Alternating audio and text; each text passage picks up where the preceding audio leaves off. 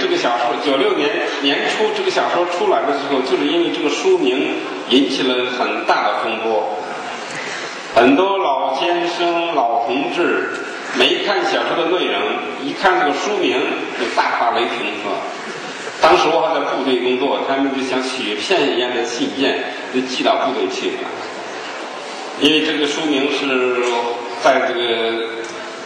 宣传一种色情的东西是吧？当然我知道现在我也不承认这个小说的书名是在宣传色情的东西。我觉得这个“丰乳肥臀”这个词，如果我们排除掉这种先入为主的偏见的话，我觉得它就是一个很普通的一个词，是吧？它就是一种没带任何这种褒贬之意的一种描述。那么甚至可以说，如果我们现在认真的想琢磨一下。就会发现这个词是个偏正结构，而且它前边部分“丰乳”是应该带着一种赞美的意味，“肥臀”当然带着一种嘲讽的意味。鲁迅先生我记得写过一首打油诗的，叫做“世间有文学少女丰臀有肥臀”，是吧？那么我想这个题目恰好跟小说的内容是相符的。因为这部小说的前半部分还是从一九三八年抗日战争时期一场战斗开始写起，那么到了小说的后半部分就进入了八十年代、九十年代改革开放以后就是当代的生活。那么进入了这个八九十年代以后，这个现代社会里边实际上是一种充满了欲望的社会生活。我们不要说别的，只要看看我们的电视上的广告和我们的报纸的广告，就会明白，这个社会在宣传一种欲望，在强化一种欲望。一时间，好像全中国的男人都是都是无能的，是吧？好像全中国的妇女都是需要什么做手术来丰胸的啊。那么就说这个。社会把这种很正常的一些事件给夸大和渲染的到了一种非常不恰当的程度。我个人看到的是说，到了九十年代，我们的社会是欲望洪流，是吧？所以我想，小说里边的丰乳是在歌颂像母亲这一代伟大的这种中国女性啊，怎么样怎么样熬过了战争、饥荒、病痛。和种种的灾难啊，坚强的活下来，不但自己活下来，而且在抚养自己的儿女，不但养大自己的儿女，还在继续抚育自己的儿女的儿女。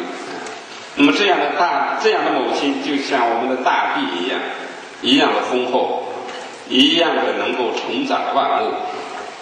那么进入九十年代的社会的欲望洪流，是吧？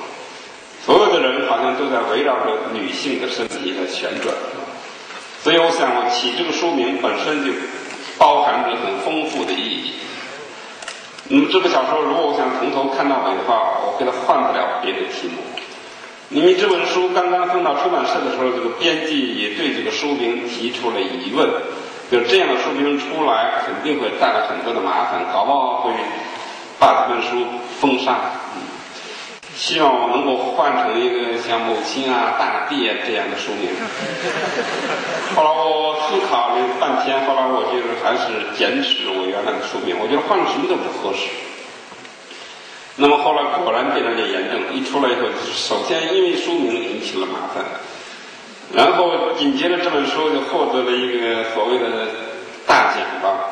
因为在九五九六年的时候，十万元人民币还是一个很大的数字。那么这本书一个奖就得了十万块钱，这让很多人感觉的不太不可思议啊！一部小说就拿十万元的奖金，那么当然现在也根本不算一回事儿。另外，我想这本书的主要里面的内容还是引起最大的争议的。首先，我觉得我是站在一个比较超阶级的立场和观点上，啊，对这种我们的过往的历史进行了这种重新的个性化的描写。那我们过去写战争文学啊，写历史文学，往往都是要站在一个鲜明的一个阶级的立场上。我们写抗日战争，那我们毫无疑问要站在八路军的立场和新四军的立场，肯定是要站在我们共产党的立场。我们要讲战争思想，肯定是要在用我们的小说来宣讲，在这演绎毛泽东的军事思想。作家是仅仅是个讲述故事的人，作家的思想、作家对历史的判断、作家的个人的这种观点是不允许在这种历史和战争的小说里出现。我在从《红高粱》开始，我实际上就在做这样的努力，就想在这样的小说里边淡化这种阶级的意识，把人作为自己的描写的最根本的目的。不是站在这一个阶级或者那一个阶层的立场，而是站在全人类的立场。不但把共产党当作人来描写，而且也要把国民党当作人来描写。不但要把坏人、好人当人来描写，也要把坏人当人来描写。那么，我想我九月份的时候，在这个我们山东省图书馆讲的时候，也讲过这个道理。我说，我后来总结了几句简单的话来概括我那个时期的创作，那么就是把好人当坏人写，把坏人当好人写，然后把自己当成罪人来写。那么把好人当坏人写，那么实际上这句话的本来真正的意义就是说，我们在写好人的时候，也不应该把好人脸谱化。就是应该认识到，好人也是人，庸行身上也有流氓气，流氓身上、大土匪身上也有豪杰气。无论是多么伟大的一个人，他身上也有作为一个凡人的一面啊。我们刚才讲我们的蒲松龄祖师爷，毫无疑问是个伟大的文学家，但他也有七情六欲，是吧？他也被世间的功名利禄。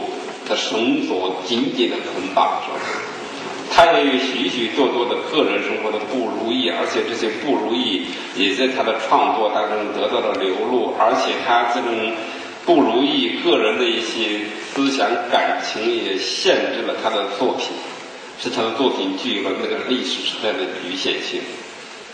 那我想，我们这个现代生活当中的所谓的好人身上这种普通的一面会更多。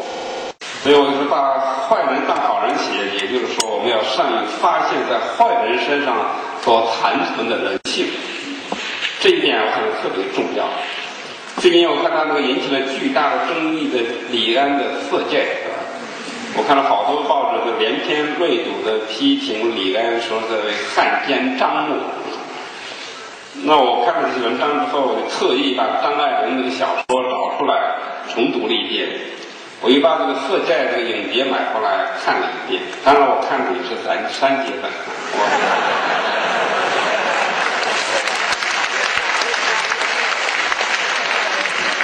敢说的是，李安拍的很好。我觉得我们不要还是用那种政治的观念来评论一部作品，不要说你说汉奸是不是人类的一个构成部分。既然汉奸是人类的构成部分，那么就应该允许小说家、电影导演、艺术家来表现。那写汉奸的时候，那也应该把汉奸当人来写，是吧？我们说周作人他是一个汉奸，但是周作人是一个那么简单的汉奸吗？周作人当时在五四运动之后，在新文学、新文化运动当中，那是立下了汗马功劳的。他也有慷慨悲歌的一面。汪精卫是汉奸的总头目，汪精卫真的就是那么一个坏的一无是处的人吗？他当时是孙中山的最信任的人之一，是吧？总理李祖航就是汪精卫记录的。汪精卫当年那也是个热血的青年啊，就在北京的什刹海那个银锭桥上呢埋伏下投炸弹，炸死，要这个行刺当时的摄政王，就是光绪的，就是宣统的办法。在监狱里面，那也是写了很多的这种慷慨悲歌，视死如归、视死如归的这么一个英雄人物，而且呢，绝对是好号称是民国第一美男子。演讲的口才比莫言高了一万倍，丰富。包括后来跟张爱玲结婚，这个胡兰成，那也是个了不起的文学家啊。那种文字的功力，那种对着人的感情的灵魂的那种剖析和把握，也不是现在一般作家可能做到的。那么包括周福海，那我们共产党的一大代表，是吧？所以这些汉奸你具体的分析起来，他就非常丰富，它都不是一个平面的，它都是一个立体的。你从哪个角度看，都有它自己的这种光芒。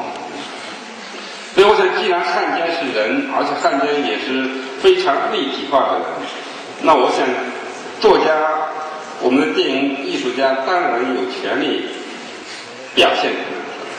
表现的时候怎么写？我觉得李安演绎的还是非常好。是的，那易先生确实是个透头的杀人如麻，是吧？那个王王小姐救了他，王家之救了他，到最后他恩将仇报，还是把他杀掉了，是吧？但他不把他杀掉行吗？好像也不行。那么这个小说好像是也是演绎了好像一个真实的事件啊。好，就是那个当时汪精卫政府的特务头子丁默村和一个叫国民党的一个这边的中统的一个特务叫什么郑平汝。这个郑平汝是二十多岁的一个美貌的青年，女青年，上过当时上海的《良友》杂志封面。他的哥哥也是我们是国民党的空军的驾驶员，后来牺牲了。他的男朋友也是国民党的空军驾驶员，牺牲了，是吧？那么现在就是有一些老同志看了这个色戒以后说：“这么丑化我们共产党呢？”后来旁边的人说：“哎，先生这写的不是共产党，是国民党的，是吧？”很多人看了一位说这个是我们共产党的地下工作者去刺杀汪精卫的手下的这个大汉奸，去色诱他，结果判最后关键把他放了一马，是吧？那么后来说这个不是共产党，是国民党的事情。那我就看了这个小说，又研究了这个电影，我认为李安表现的非常深刻。我看完了好几天，精神非常的郁闷。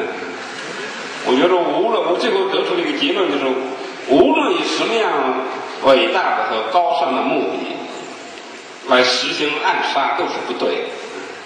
不能用暗杀的方式来解决政治问题和这种社会问题。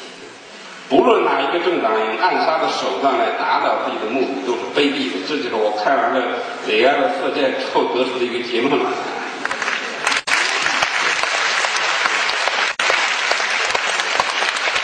最后一个自己当罪人来写，我想这涉及到了这一个，也这是我最近几年才反复的考虑的问题。那我想，我们八十年代开始的所谓的这种。伤痕文学是吧？实际上也是诉苦文学。我们八十年代之后，这个中国文学那边一直在延续着一个主题，就是在描写苦难、控诉苦难。那这个到寻根的文学，一直到了最近这几年的小说里边啊，始终就是把苦难描写、苦难叙事作为一个主题，因为苦难叙事可以勾起人们的。勾出人们的眼泪啊，可以感动我们。还有很多批评家也一直对这种苦难叙事不满足，认为我们仅仅的留，仅仅的停留在对社会的外来的原因造成的苦难的控诉上，并不能深刻的揭示人的灵魂。也就是说，我们跟世界上优秀的文学，譬如譬如俄罗斯文学相比，最缺少的还是像。托斯托耶夫斯基那种对灵魂的拷问，就是我们经常会可以毫不留情的解剖别人，我们经常会毫不留情的批评别人、批判别人，但是我们没有一个人敢于正面的来毫不留情的解放自己。鲁迅先生当然他做到了，他的解放他自己，批判他自己，但是我们当代的作家确实缺少这一个。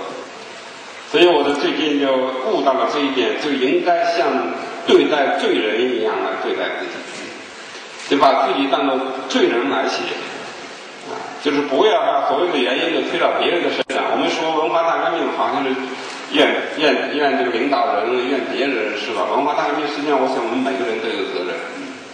我们可以另外设身处地，我们如果任何一个人。换到了当时那些统治者的那种地位上，我们是不是会给他们做得更好？那么我是在检察部门，在最高人民检察院下面的报纸工作了十年，也了解了大量的这种有关贪污腐败、贪官污吏的这种案件。后来我在看他们这种案例的时候，在采访他们的时候，我经常心里面也在。偷偷的问自己：如果我在这个位置上，如果我遇到了跟他相似的情况，我能不能比他做得更好，是吧？我能不能能够做到两袖清风、一尘不染？后来得到的答案是非常的动摇和犹豫的。我自己也把握不住。我想，假如我在那样的位置上，很可能也会变成一个贪官啊，很可能也会犯下同样的罪。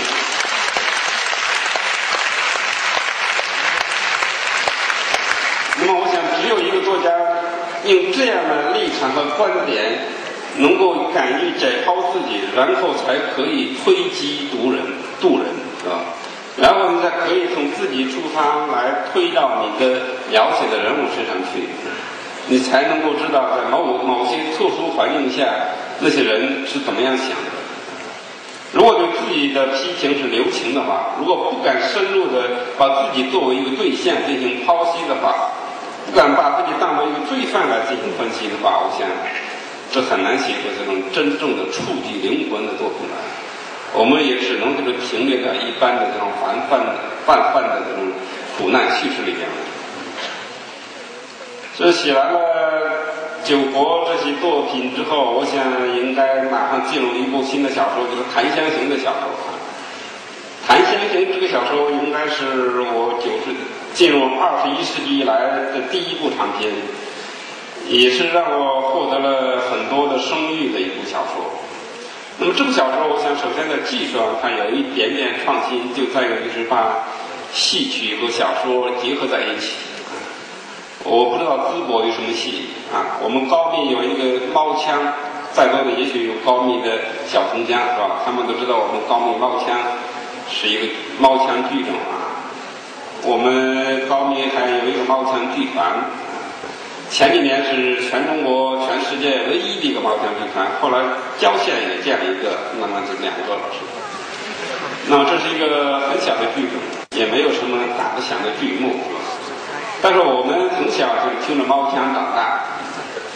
后来我的一些同学、一些研究檀香刑的人跟我索要猫腔的这种光碟、什么 VCD 资料，他们看了以后都非常失望啊，说。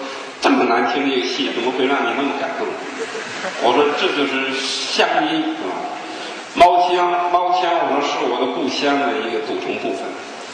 我的故乡假如有声音的话，那么这个旋律就是跟猫腔很一致。因为我说我当年离开家乡去当兵，第一次探亲回来的时候，在高密火车站一下火车就听到在车站广场旁边的卖油条的小店里面传出了这个。猫腔的这种唱腔，而是老旦的这种悲悲切切的像哭一样的腔调，我立刻就感觉到热泪盈眶，立刻就热泪盈眶，因为这是来自家乡的生命，是吧？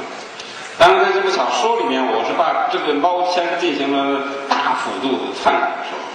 我给小说这个给这个戏里面增添了很多的这种素材，譬如说人们戴着这种假的面具，披着毛皮。啊，披着猫皮来上台演唱，还给他设计了很多很很多的这种唱腔。当然，里面那些顺口溜的唱词都是我编的。总而言之，就说这个檀香刑是真实的事件嘛，也就是在这个德国修建郊区铁路的时候发生在高密的一个一个事件啊。一个农民的领袖，呃，老是跟德国人叫板是吧？人家白天修铁路，他晚上跟人家扒铁路是吧？那么最后。惊动了袁世凯，然后镇压了，杀掉了，是吧？那么现在，我想我们再来看这个事件本身，它也是双重的。你说这个铁路给胶东半岛带来的到底是什么东西？我觉得肯定有它进步的意义。那么，相对我们中国上个世纪初叶那个封闭封建半殖民地这个状态，出现了一条横贯胶东半岛的铁路。它不仅仅是震动了我们的大地，而且我就是震动了我们的灵魂，实际上，我们知道了，在中国之外已经发生了天翻地覆的这种科技革命。所以，火车如其说是一个现代化的一个交通运输的工具，无名说是一个巨大的项目。所以，我想围绕着铁路，围绕着这种火车，可以写一篇很大的小说。这个也是我在写这个小说《谈下行》的时候所思考的一些问题。当然，就谈一下这个小说，因为里边有一些关于酷刑的描写，也是引起了很大的反很大的这种争议。有很多女性说看了这个小说吓得他们几夜睡不着觉。当然，也有个女的说看了这个小说特别好。我说你最喜欢哪个部分？她说最喜欢描写酷刑的部分。所以我想，这样的女性肯定是特别坚强的女性。那么写完了这个《谈笑雄》以后，紧接着又写了一个《四十一炮》的小说，《四十一炮》实际上就描写九十年代的乡村的一种荒诞的变化。比如说，这个在一个屠宰村里面，是吧？人们都在往肉里注水，是吧？里面就描写了一个具有象征性的一个特别能吃肉的小孩儿，叫肉孩子，是吧？那么他在离开家乡以后，老百姓对他的神话呢，变成一个神。那么这部小说，我想还是一个童年视角的小说。童年视角的小说，我想在这个《四十一炮》里面得到了一种最集中的表现。因为我写童年视角嘛，还是比较有名的，很多人认为我是善于写童年视角，所以我想索性就是在这个《四十一炮》这部小说里面，把这个童年视角就索性写到它极致。然后接下来就是二零零六年一月份出版的《生死疲劳》啊，那这部小说实际上就写了一个。被误杀的，在土地改革的时候被误杀的地主，这个地主实际上没有多少罪恶，但是后来被枪毙了。那么这个地主就感觉到很冤枉，说我一辈子实际上辛辛苦苦的，完全是靠劳动致富，跟你现在的这种个体户一样，凭什么就把我枪毙了？然后他的不屈不挠的就到阎王爷那里去告状，去上诉。那么很多批评家又认为这个小说是学习了西方的魔幻现实主义。后来我上一次在济南图书馆演讲，中午的时候跟山大的马瑞芳老师，研究《聊斋》的专家嘛一块儿吃饭。马老师说：“莫言，你这个生死疲劳，还是学了这个普先生的呀，是吧？普通年的《聊斋志异》里面有一个小说叫《西方亭》，六十年代的时候，我们中学的课本里把它作为教材，也描写一个人，就是跟他的。”为他的父亲鸣冤叫屈，然后在地狱里面跟阎王进行了这种不屈不挠的斗争。阎王让他给他施加了许许多多难以想象的、令人发指的酷刑，包括用锯子把他锯成两半，让他到富贵人家去投胎，他都宁死不屈，是吧？非要去讨一个说法。终于碰到了二郎神，然后使他的冤案得到了这种。昭雪是他父亲的冤案，是吧？那么我这个小说一开始就写这么一个人在地狱里面鸣冤叫屈。我确实在写的时候想到，就是用这样的方式向我们的祖师爷蒲松龄先生来致敬，是吧？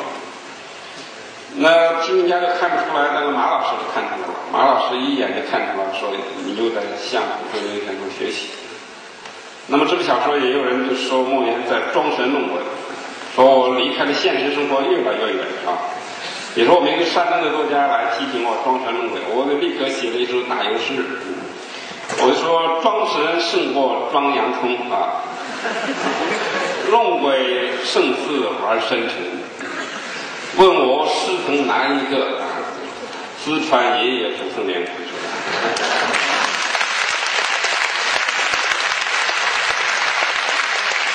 那么今天就是在这个我们淄博，在我们这山东理工大学讲，必然就是绕开这个我们的祖师爷爷，是吧？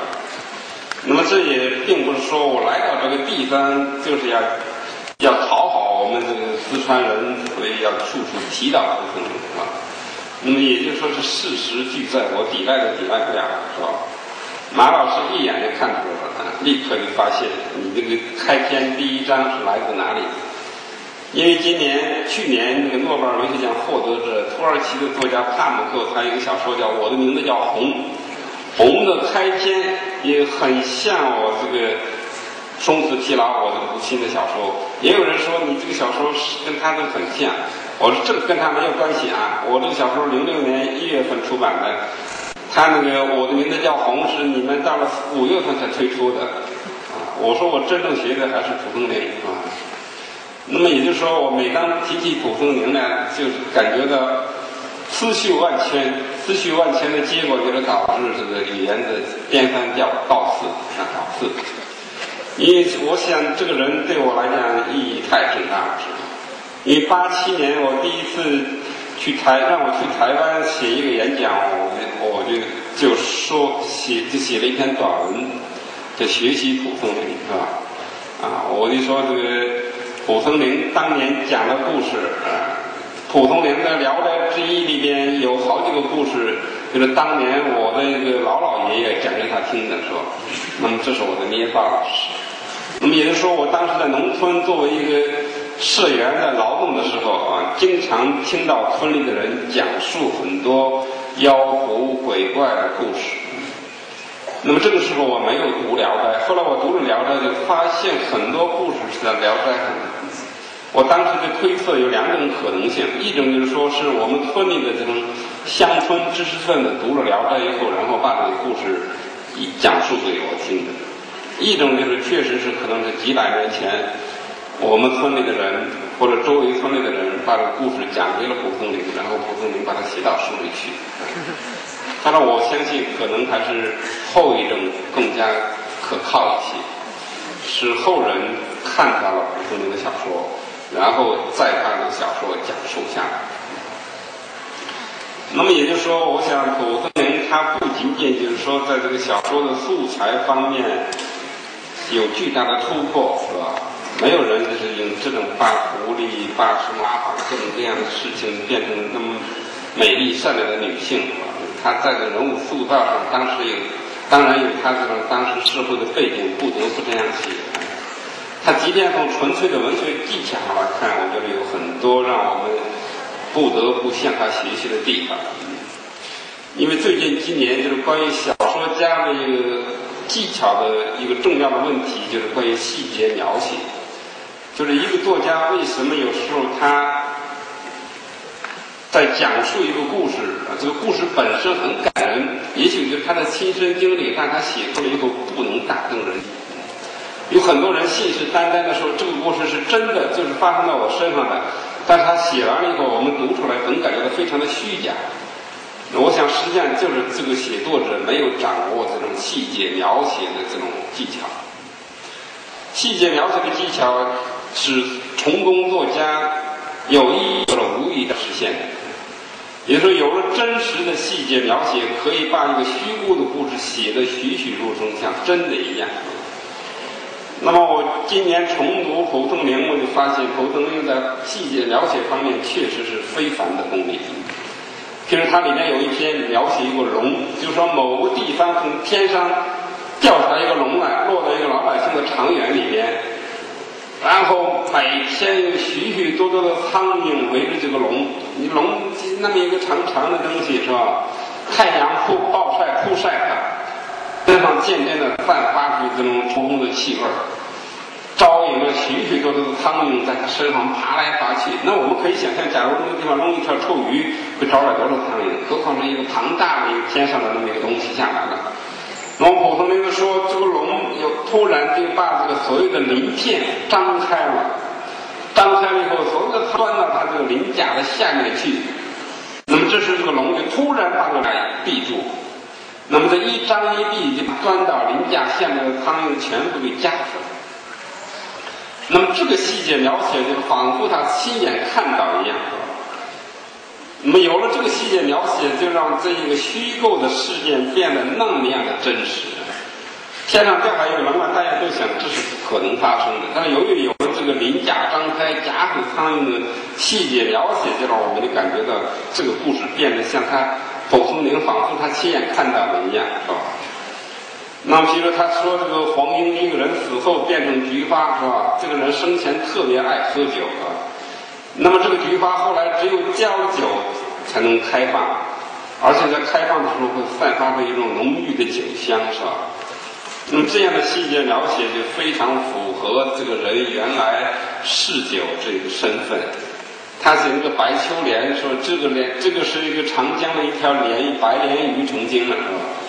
那么他跟着这个男的这个秀才到了北方以后，他们每年都要托人从长江运来几桶长江的水，他只有喝了这个水呢，才能够活下去，没有这个水就要死掉。这也非常符合我们现代人的一种现代的一种想一种科学的真实，是吧？啊，他只有那个家里的水才可以让他延续他的生命。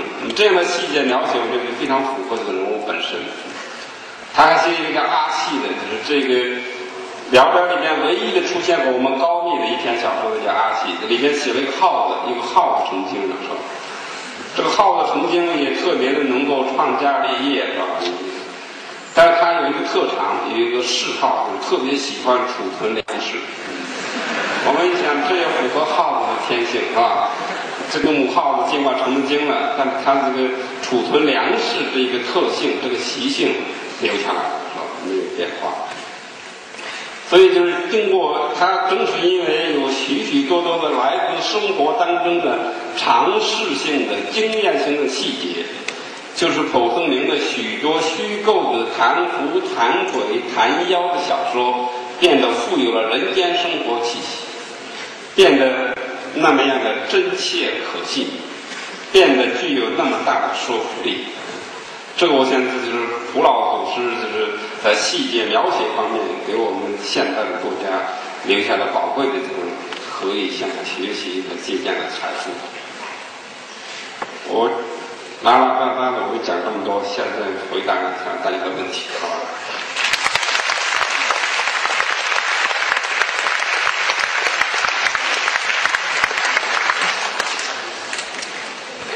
那么这个同学问我，就是说到目前为止，我最满意的作品，嗯，最不满、最不满意的是哪个作品？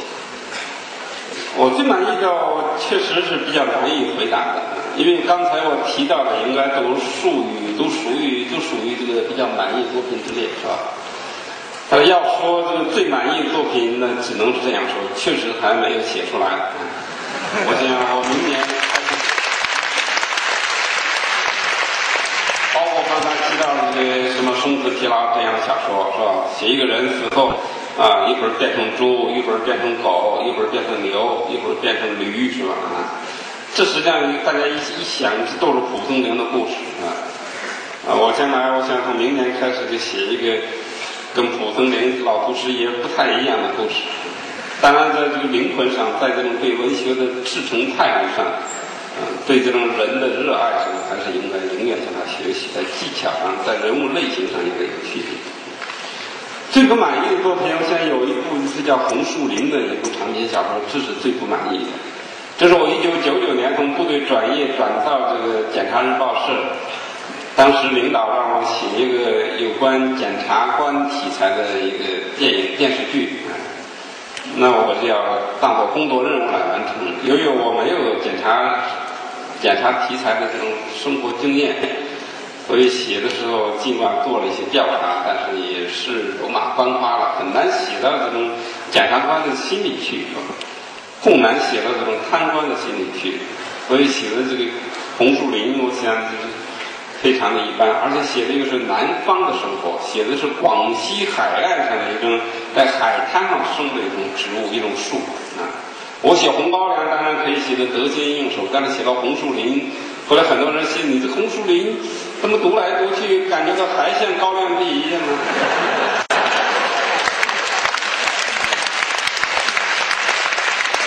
我说坦率的讲，我就是把它当高粱来写，所以这部作品我觉得是一部不成功的作品。第二个问题就是，这个《红高粱》曾经被改编成过电影，并获得过大奖。你觉得这部电影最大的亮点是什么？我刚才也提到过这部小说和改编的，和根据这部小说改编的电影。这个小说得大奖，我想这也是一个跟时间有关系的一个一个原一个一个问题。如果这部电影是现在拍的，不可能得什么大奖，是吧？但是，一九八七年拍的，一九八八年上映的，那么这个时候，我想，整个的世界对中国电影的认识，嗯，跟现在的认识是完全不一样。过去认为中国的电影只能在东欧的这种社会主义国家的保加利亚、的罗马尼亚、阿尔巴尼亚这些国家放映，是吧？也会得到什么什么苏联的一些奖项。但是西方认为我们的电影、我们的文学都是宣传品，都是政治，都不是真正的艺术。我想《红高粱》是世界上的电影界、世界的电影界对中国电影一种全新的认识，终于看到了中国的这种脱离了政治的宣传的痕迹的这么一部电影。啊，另外，我想他之所以在当时的老百姓当中引起了这么大的轰动，得奖是一个外来的因素。最重要的深层的原因就是说，我们八十年代末的时候，中国实际上改革开放呢，也就是进行了不到十年，是吧？那么这个时候，我们尽管我们的思想解放已经比过去十几年前要解放多了，但是实际上还远远不够。就中国老百姓长期以来，实际上还是在一种集体化的、模式化的这种生活制度里边，个性受到了压制，每个人都很难自如的表达个人的意见，每个人在家里说的话和在社会上说的话，实际上是完全两套的语言体系，啊，就是每个人还不能够自由的表现个性。那个时候，我想想。留长头发、留这种穿这种喇叭裤，都要受到这种舆论的谴责、谴责的。像邓丽君的歌曲，都是当做靡靡之音和黄色歌曲被严令禁止的。在部队里面，如果谁要听邓丽君的歌曲，是要受处分的。那我想，在这样一个时代里面，出现了红高粱这样的张扬个性，啊，大力的张扬个性解放，嗯。这样大声吼叫的电影，肯定会引起大家心里面的共鸣，甚至是强烈的共鸣啊！所以，我想这个作品之所以在当时那么大的影响，就是它生逢其时。第三个问题，他问：你现在的青年人都想成为，要想成为真正的作家，应该如如何努力？我想，这个第一个。首先要真切的生活着，是吧？啊，然后才可以向文学方面来发展。也就是说，我们的社会确实是现在选择越来越多，而每个人的这种才华，他应该有一定的这种方向，是吧？有的人可能是在这种画、美术方面、音乐方面，或者在工程技术方面有特长，但他未必就是说在文学方面有特长啊。就是每个人最好能够先了解了自己究竟具不具备这种文学方面的素质，然后再来下大的赌注。假如就说你确信你自己具备很好的文学素养，那么我想，如果要开始写作的话，还是一句老话，那么只能从先写自己最熟悉的生活开始，然后在写自己熟悉的生活的基础上，不断的扩大阵地。那我也劝你在写作之前，还是应该像我刚才讲的那样，要先熟读几十部甚至上百部经典。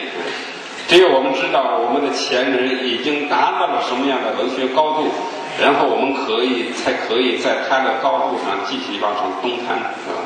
假如我们不知道别人已经写到了那哪种程度，一个人。盲目的来写作啊，当然也可以写出作品来，但是我觉得这种成功的几率就变得比较低。因素最重要的深层的原因就是说，我们八十年代末的时候，中国实际上改革开放呢，也就是进行了不到十年，是吧？那么这个时候，我们尽管我们的思想解放已经比过去十几年前要解放多了，但实际上还远远不够。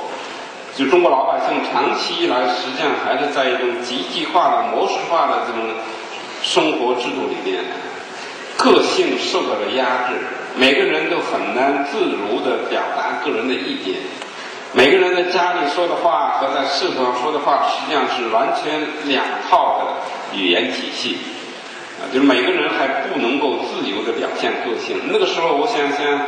留长头发、留这种穿这种喇叭裤，都要受到这种舆论的谴责、谴责的。像邓丽君的歌曲，都是当做靡靡之音和黄色歌曲被严令禁止的。在部队里面，如果谁要听邓丽君的歌曲，是要受处分的。那我想，在这样一个时代里面，出现了红高粱这样的张扬个性，啊，大力的张扬个性解放。这样大声吼叫的电影，肯定会引起大家心里面的共鸣，甚至是强烈的共鸣，啊！所以，我想这个作品之所以在当时那么大的影响，就是它生逢其时。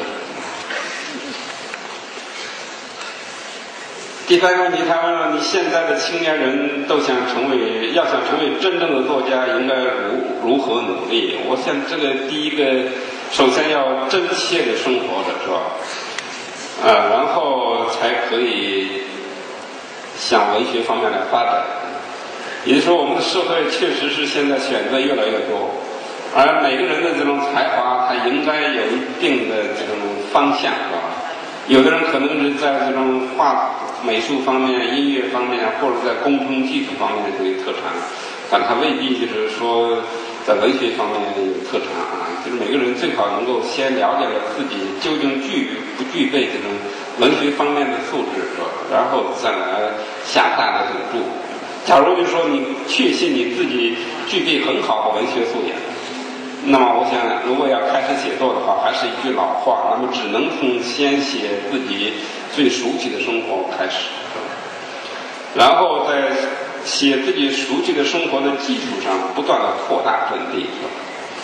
那我也劝你在写作之前，还是应该像我刚才讲的那样，要先熟读几十部甚至上百部经典。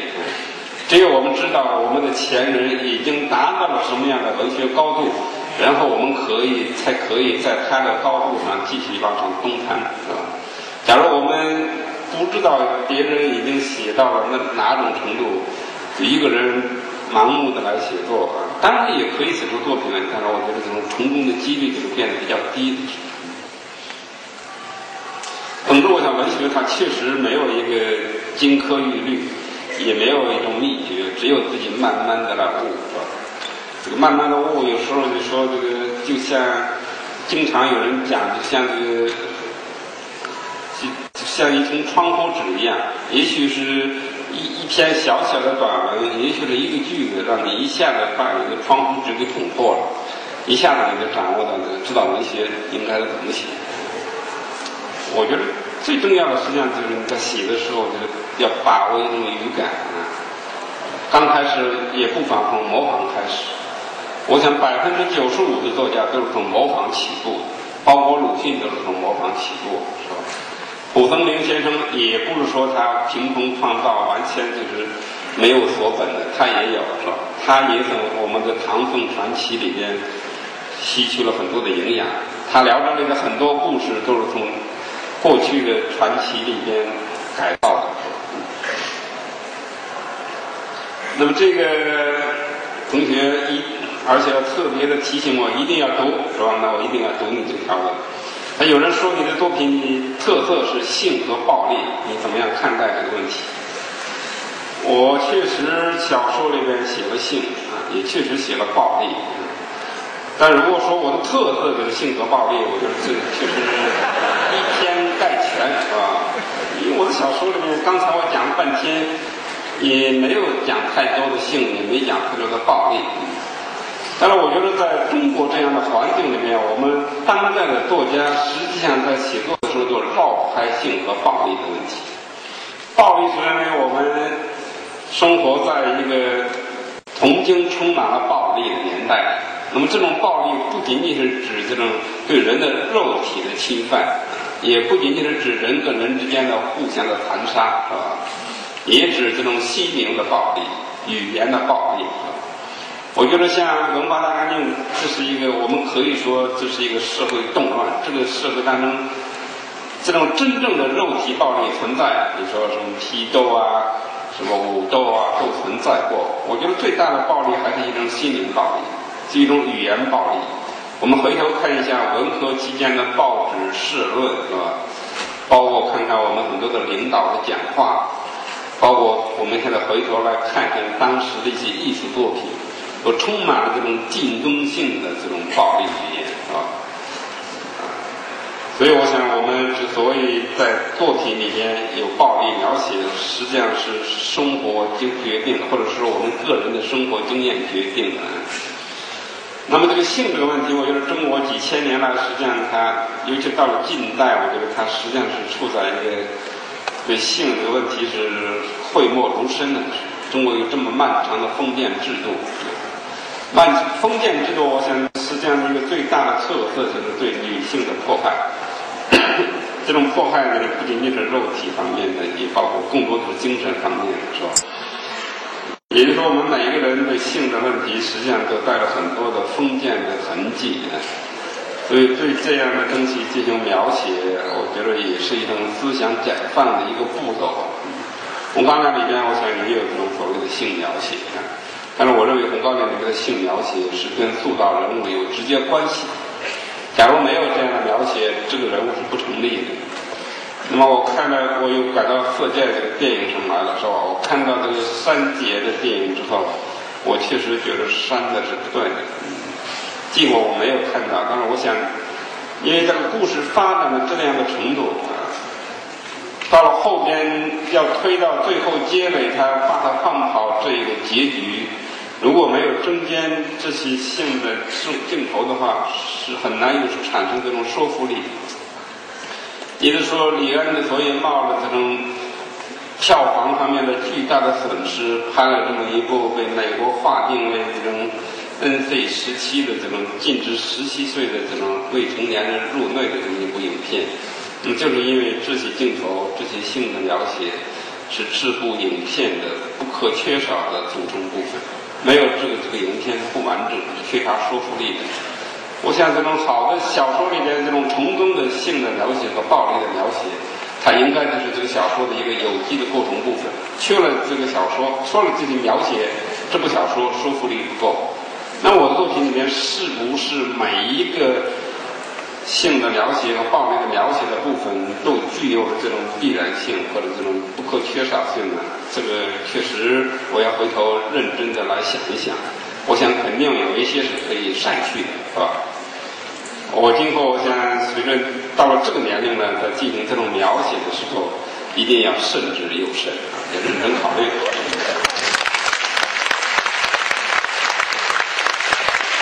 我们的同学的下了个问题说，作品里面写了那么多的酷刑，比如说像檀香刑侦，一个凌迟就写了二十几页，更别提檀香刑了。怎么样看待这种描写，是吧？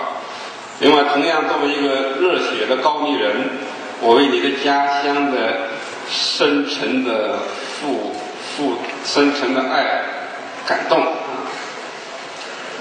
我想这个酷刑描写跟这个暴力描写应该算是一个问题吧，是吧？也就是说，这些酷刑描写，假如是这一个小说的不可缺少的部分，那么我觉得还是应该让它存在，尽管会让某些读者受到刺激，会让很多人不忍复读，是吧？会让很多人做噩梦。但假如他需要的，我觉得还是应该让它存在。你有一些是不需要的，还是应该把它删掉。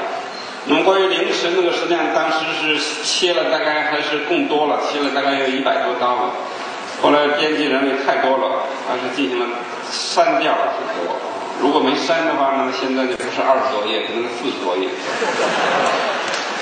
所以这部小说，我想是中国最大的，也就是这个库存的问题。我一直认为这也是必要，因为我想在小说里边进行这样的描写，是跟这个小说把刽子手作为一个第一主人公有关系。因为鲁迅先生在他的小说里面批判了这种看客的文化，啊，你像他的《药》，他的这种《阿 Q 正传》里面都描写了这种处死人的。场面，然后很多人都围绕着看。而据说鲁迅之所以起红文，也是因为在日本的时候看了一部俄国人拍的片子，俄国人在处决中国人，一群中国人在麻木的围着看，是吧？他就感觉到抑制肉体不如抑制灵魂，是吧？他就批评这个看客文化，但是我觉得这个中国封建社会里边这种看客文化实际上是。三合一的一种演出啊，一方面是刽子手，一方面是被杀的这种罪犯，一方面是观看客，这三个方面缺了一个方面就是不行的。那么刽子手和这种被处死的人是表演者，他们表演的越精彩，观众才越感到满意。